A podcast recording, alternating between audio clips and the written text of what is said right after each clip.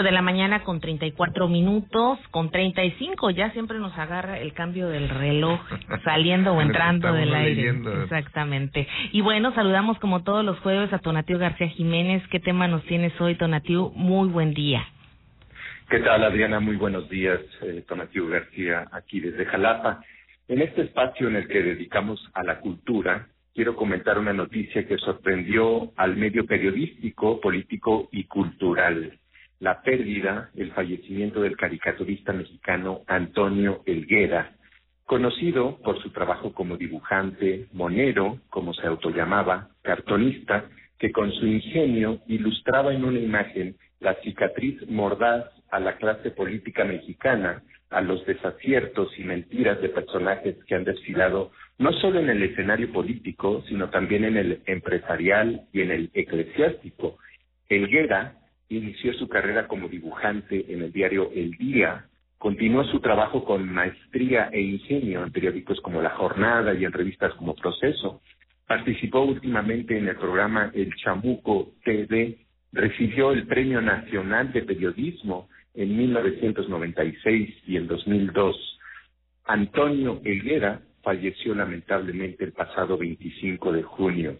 Formó parte de este grupo de moneros, caricaturistas que con maestría desenmascaran con una sola imagen, con una caricatura, desde presidentes de la República, diputados, senadores, gobernadores, curas, empresarios, líderes de opinión, analistas, y nos hacen reír a veces con humor negro, otras pileza en el gesto del caricaturizado, y con sátira reímos de nuestra propia desgracia.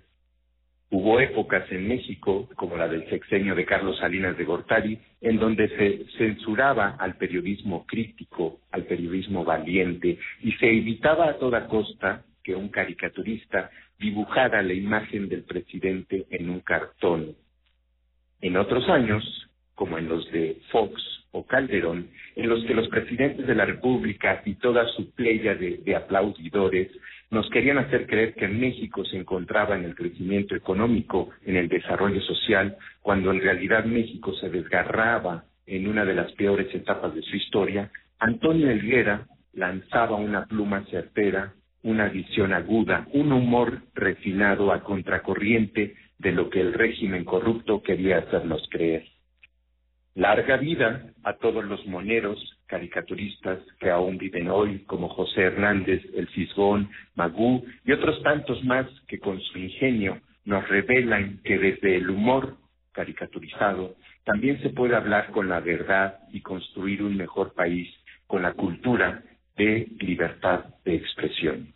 Adriana, lamentable la pérdida de Antonio Elguera, caricaturista, descanse en paz. Sin duda alguna, Tonatiu, y vaya que en su momento, cuando ocurrió justamente este deceso, pues toda la comunidad política, empresarial, eh, periodística, obviamente todos los líderes de opinión, se pronunciaron porque es una gran pérdida realmente, independientemente de, de que eh, los moneros tienen una forma particular de comunicar, él hizo una nueva forma de comunicar la política. Así es, así es, y creó toda una escuela que, que desde Rius, este Monero, que educó a toda una generación en los años eh, 80, yo creo que desde antes, en los 90, eh, formó esta cultura de periodismo eh, a través de una sola imagen, una caricatura, y que continúe esta cultura para eh, tener una visión crítica de nuestra realidad en la política, en la cultura mexicana. Claro, y también, pues, eh, decirlo, ¿no? Eh, eh, lo que lo que deja ahora, los que quedan y el gran legado que les heredó con toda su trayectoria. Así es. Pues muy buen día, Donatiu García, para Más Latina. Gracias, Tonatiu. Un gusto saludarte y efectivamente qué bueno que el día de hoy pues nos hemos tomado el tiempo para mencionar a este caricaturista que en paz descanse y que si alguien puede definirlo en una sola frase, esta que dice una imagen dice más que mil palabras, la técnica cartonista de este monero pues deja escuela. Así es. Muchas veces una imagen dice más que mil, palabras. Muy buen día, ocho con treinta y nueve.